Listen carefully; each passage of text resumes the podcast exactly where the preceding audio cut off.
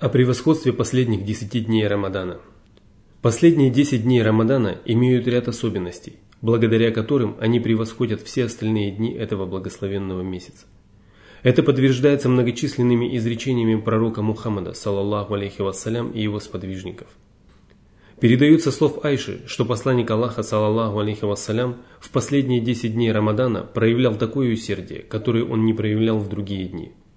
В другом хадисе Айши говорится – когда наступали последние 10 дней Рамадана, пророк, саллаллаху алейхи вассалям, потуже затягивал свой зар, бодрствовал по ночам и будил членов своей семьи. Это значит, что в последние 10 ночей Рамадана пророк, саллаллаху алейхи вассалям, отдалялся от своих жен, чтобы полностью посвятить себя намазу и поклонению.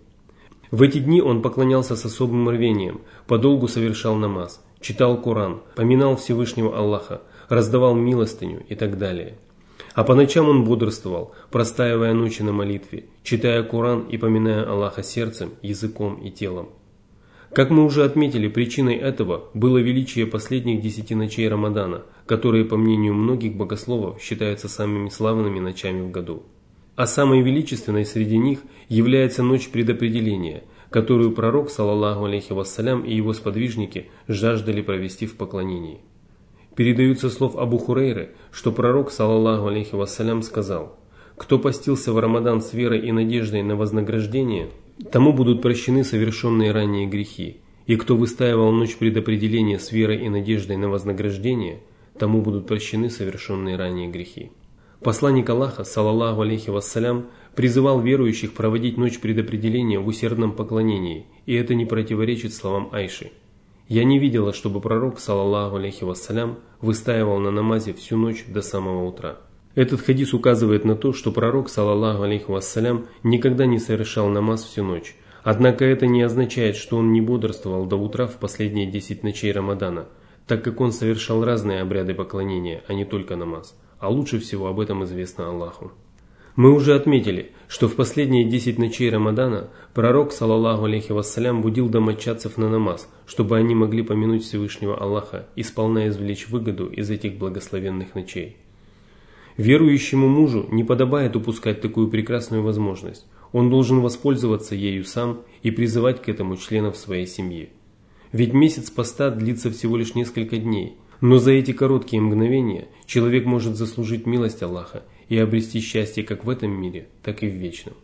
К сожалению, многие мусульмане беспечно растрачивают эти ценные мгновения, проводя большую часть ночи в пустых развлечениях. Когда же наступает пора встать на ночной намаз, они засыпают и лишаются великого блага. А ведь в следующем году столь прекрасная возможность заработать рай может и не представиться им. Сатана смеется над ними, обольщает их и сводит с пути Аллаха. Обращаясь к этому дерзкому врагу, Всевышний Аллах говорит – Воистину, ты не властен над моими рабами, за исключением заблудших, которые последуют за тобой. Благоразумный человек не станет потакать желанием сатаны, зная о той ненависти, которую он испытывает к потомкам Адама. Он не скрывает своей вражды к людям и неустанно пытается отвратить их от всего, что приносит им пользу. Поэтому следуют его путем только маловеры, которые поступают вопреки требованиям религии и не прислушиваются к голосу разума. Всевышний сказал – Неужели вы признаете его и его потомкам своими покровителями и помощниками вместо меня, тогда как они являются вашими врагами? Плохая это замена для беззаконников.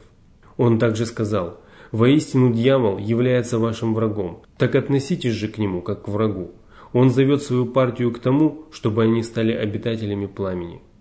Еще одной особенностью последних десяти дней Рамадана является уединение в мечети – Известно, что посланник Аллаха, саллаллаху алейхи вассалям, и его сподвижники уединялись в мечети для поклонения Всевышнему каждый год. Передают, что Абу Саид аль-Худри рассказывал, однажды пророк, саллаллаху алейхи вассалям, уединился в мечети в первые 10 дней Рамадана. Потом он продолжил уединение во второй декаде Рамадана. Потом он сказал, «Я уединился в мечети в первой декаде Рамадана, чтобы застать ночь предопределения. Потом я продолжил уединение во второй декаде. Потом мне было неспослано откровение о том, что это ночь в последней декаде. Поэтому тот из вас, кто хочет уединиться в мечети, пусть делает это в последние 10 дней Рамадана. Передаются слов Айши, что пророк, саллаллаху алейхи вассалям, уединялся в мечети в последние 10 дней Рамадана до тех пор, пока всемогущий и великий Аллах не призывал его к себе. А после его смерти также стали поступать и его жены. В другом хадисе, переданном со слов Айши, сообщается, что каждый Рамадан пророк, саллаллаху алейхи вассалям, уединялся в мечети на 10 дней, а в последний год своей жизни уединился на 20 дней. А в хадисе Анаса бин Малика говорится – Обычно пророк, саллаллаху алейхи вассалям, уединялся в мечети в последние 10 дней Рамадана. Однажды он не мог сделать это, и на следующий год он уединился в мечети на 20 дней. Передают, что Айша рассказывала, когда пророк, саллаллаху алейхи вассалям, собирался уединиться в мечети, он совершал рассветный намаз, после чего отправлялся к месту уединения.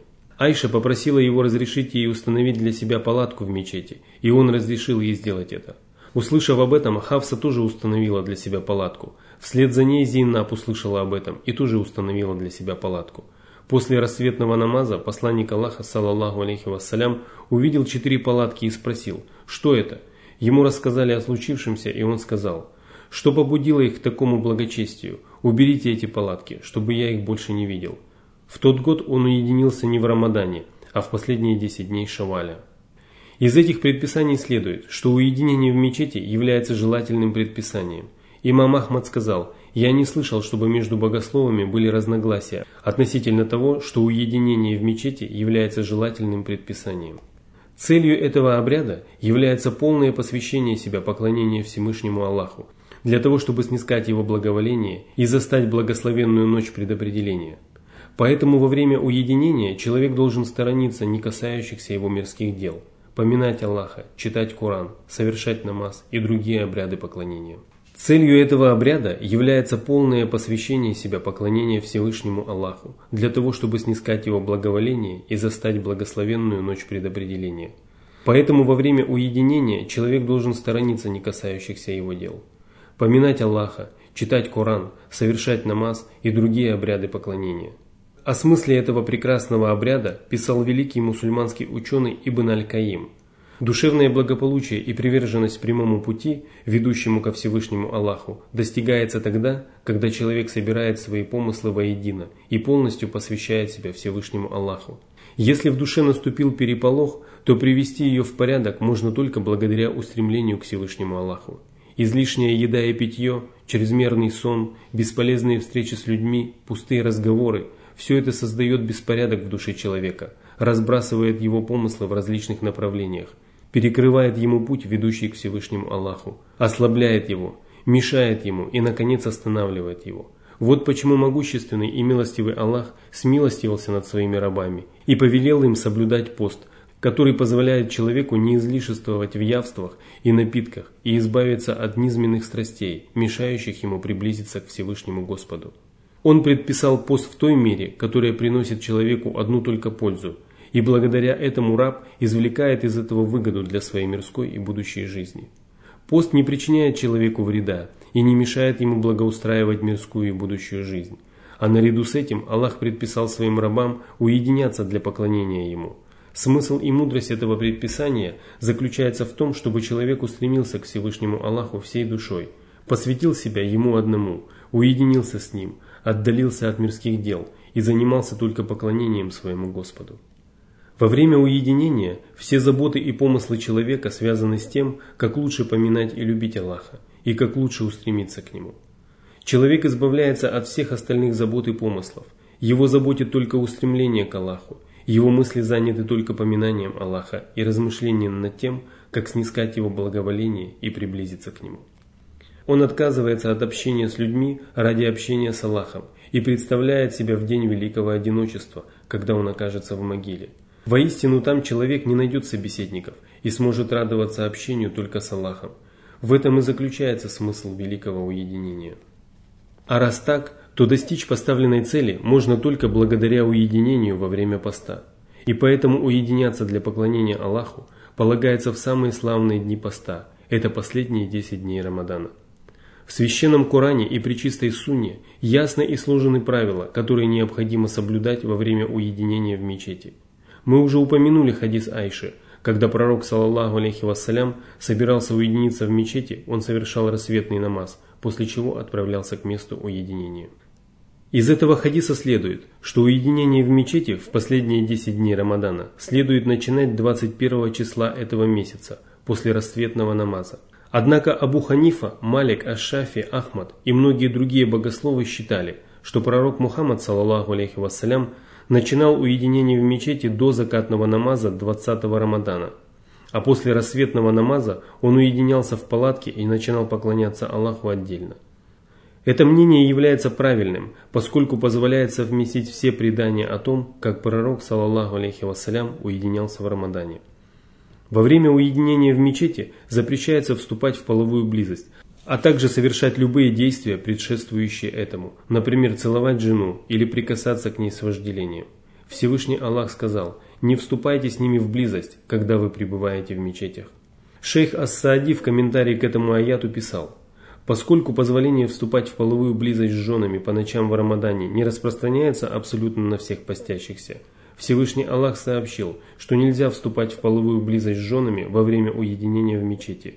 Это откровение свидетельствует о законности уединения в мечети для поклонения Всевышнему Аллаху, отрекшись от мирской жизни. Из этого аята также следует, что уединение допускается только в мечетях, причем во времена пророка Мухаммада, саллаллаху алейхи вассалям, мечетями считались места, в которых регулярно совершались пять обязательных намазов. Из этого аята также следует, что половая близость нарушает уединение в мечети. Однако нет ничего предосудительного, если во время уединения верующий по необходимости беседует со своей женой или с кем-либо другим. Передают, что мать правоверных София бинт Хуей рассказывала, «Я пришла к посланнику Аллаха, саллаллаху алейхи вассалям, когда он уединился в мечети. Я навестила его ночью и побеседовала с ним. Затем я встала, чтобы уйти, и он встал, чтобы проводить меня. Тогда она оставалась в доме Усамы бин Зейда. Во время уединения разрешается высовывать из мечети часть тела. Передают, что Айша рассказывала – когда у меня были месячные кровотечения, и пророк, саллаллаху алейхи вассалям, уединялся в мечети, он высовывал голову, и я мыла ее. В другом хадисе сообщается, что Айша рассказывала, посланник Аллаха, саллаллаху алейхи вассалям, просовывал ко мне голову, оставаясь в мечети, а я причесывала его. Когда он уединялся в мечети, то приходил домой только по необходимости. Что же касается выхода из мечети, то его можно подразделить на три категории. К первой категории относится выход по необходимости, когда человек выходит из мечети для отправления естественной нужды, омовения, приема пищи и так далее. В этом случае он имеет право выйти из мечети, если не может сделать это, не выходя оттуда. Например, если при мечети имеется туалет и баня, где человек может справлять свою нужду и искупаться. Или если кто-нибудь приносит ему еду, то ему запрещается выходить из мечети, поскольку в этом нет необходимости. Ко второй категории относится выход для совершения праведного деяния, например, для посещения больного или участия в похоронах. В этом случае разрешается выйти из мечети, если человек оговорил это условие прежде, чем начал уединение. Например, если родственник человека сильно болен или находится при смерти, то ему разрешается перед началом уединения сделать оговорку о том, что он будет навещать его. К третьей категории относится выход из мечети ради того, что противоречит духу уединения в мечети – например, для торговли или половой близости. Если человек выходит из мечети с этой целью, то обряд уединения нарушается и лишается всякого смысла. Еще одной особенностью последних 10 дней Рамадана является ночь предопределения. Эта ночь лучше тысячи месяцев, и в нее происходят важные события, определяющие судьбы творений. О превосходстве этой ночи и о том, как мусульмане должны проводить ее, мы поговорим на следующем уроке, если на то будет воля Аллаха. В завершении этой темы мне осталось лишь добавить, что заключительный этап любого обряда поклонения, любого начинания имеет исключительное значение. Именно от него зависит, будут приняты усилия человека или нет, принесут они пользу или окажутся тщетными и бесполезными. Передают, что Сахаль бин Саад ас-Саиди рассказывал. Во время одного из походов посланник Аллаха, саллаллаху алейхи вассалям, встретил язычников, и мусульмане вступили с ними в сражение – Затем посланник Аллаха, саллаллаху алейхи вассалям, вернулся в свой лагерь, а язычники в свой.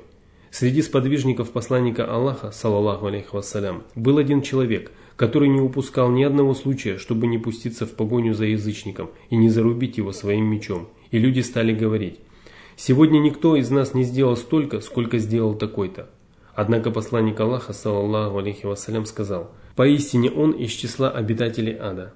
Тогда кто-то из людей сказал, «Я буду всюду следовать за ним». И он поехал вместе с ним, останавливаясь там, где тот останавливался, и поспешая тогда, когда тот поспешал.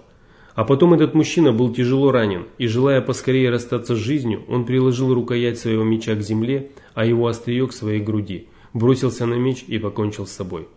Тот, кто следовал за ним, пришел к посланнику Аллаха, салаллаху алейхи вассалям, и сказал, «Свидетельствую, что ты посланник Аллаха».